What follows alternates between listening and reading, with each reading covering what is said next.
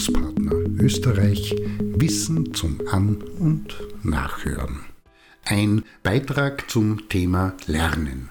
Da startet Mann, Frau und Divers hochmotiviert in eine Ausbildung und erkennt in kurzer Zeit, dass der Inhalt wie auch die Menge des Stoffs respektive das, was er oder sie nicht weiß, aber wissen müsste, Bandura nennt diesen Übergang von der unbewussten zur bewussten Inkompetenz, um in der Sache wissend und kompetent zu sein, immer größer wird, und da baut sich in kurzer Zeit ein mächtiger Berg als Hindernis auf, von dem man als Lernende und Lernender verschüttet zu werden droht oder aber den Eindruck bekommt, ihn niemals zu besteigen, geschweige denn zu überwinden.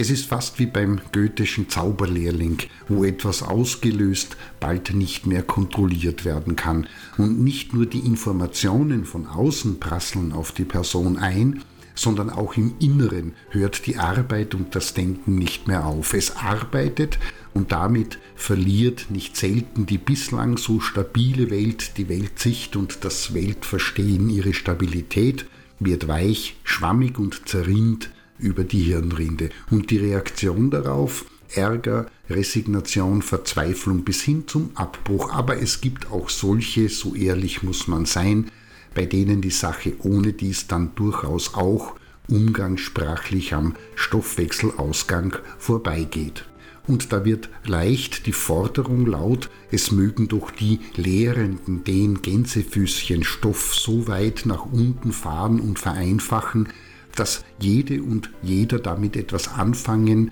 ihn jede und jeder möglichst sofort und jetzt fassen und begreifen kann, ihn voll inhaltlich versteht, damit etwas praktisch anfangen und in der Lage ist, das Ganze in sein bzw. ihr Leben und Denken zu integrieren.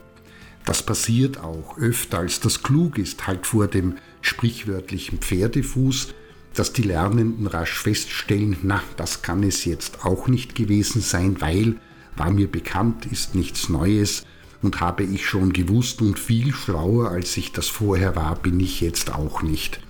Und genauso wenig bringt es etwas, wenn es um Fort- und Weiterentwicklung gehen soll, sich darauf zurückzuziehen, Angebote zu schaffen, die bloß dafür da sind, bereits bestehendes Wissen zu bestätigen und zu streicheln. Und da hilft es auch nicht, wenn Lehrende wie Lernende danach schielen, welche im Netz propagierten Lernmethoden und Techniken denn es nicht gibt, um die Sache zu verbessern, zu optimieren, zu beschleunigen und zu effektivieren. Aufgabe und Ziel der Pädagogik und mit ihr der Didaktik, Methodik wie auch der Einsatz von Techniken und Verfahren ist es nicht und war es auch nie, die Inhalte in derart kleine und leicht schluckbare Happen zu zerteilen, dass sie von den Lernenden nur mehr passiv zu sich genommen werden müssen, respektive reibungsfrei und ohne Widerstände in die Denk-, Wissens-, Verstehens- und Weltbilder der Lernenden gelangen und passen dass, um beim Bild zu bleiben, sich der Speise anzunähern, sie zu betrachten, daran zu riechen, sie haptisch zu erfahren und mit der Konsistenz zu spielen und zu experimentieren, bevor sie in den Mund gesteckt wird, sie in den Mund zu nehmen, einspeicheln, das Schmecken durch Kauen, Zerkleinern, Schlucken und Verdauen und schließlich auch wieder loslassen können, ist der Anteil, den die Lernenden haben und den die Lehrenden primär unterstützen und kultivieren müssen. Und in Wahrheit verbergen sich dort die Momente, die Lernen an sich attraktiv machen, weil sie mit Überraschung, Entdeckung, Erfahrung und Erkenntnis einhergehen und am Ende das Aha, das für echtes Lernen wichtig ist, erzeugen.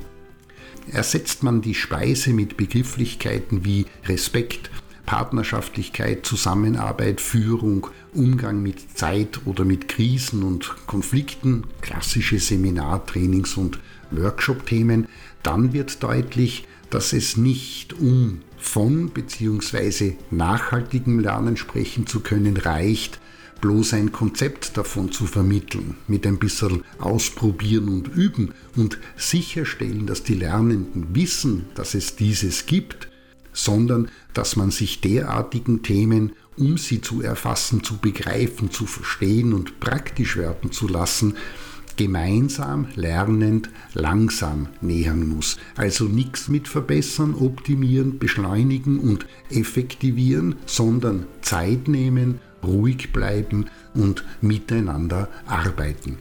In diesem Sinne, die Lernenden mit kleinsten und kleinen, leicht annehmen und schluckbaren Happen füttern, ist nicht das, worum es in der Vermittlungs- und Bildungsarbeit geht. Vielmehr braucht es wieder viel stärker eine Kultur des Miteinander, die Begriffswelten in Erfahrung bringen, mit entsprechend genauem Betrachten, Erfassen und durch Lehrende behutsam begleitetes, eigenständiges Verarbeiten.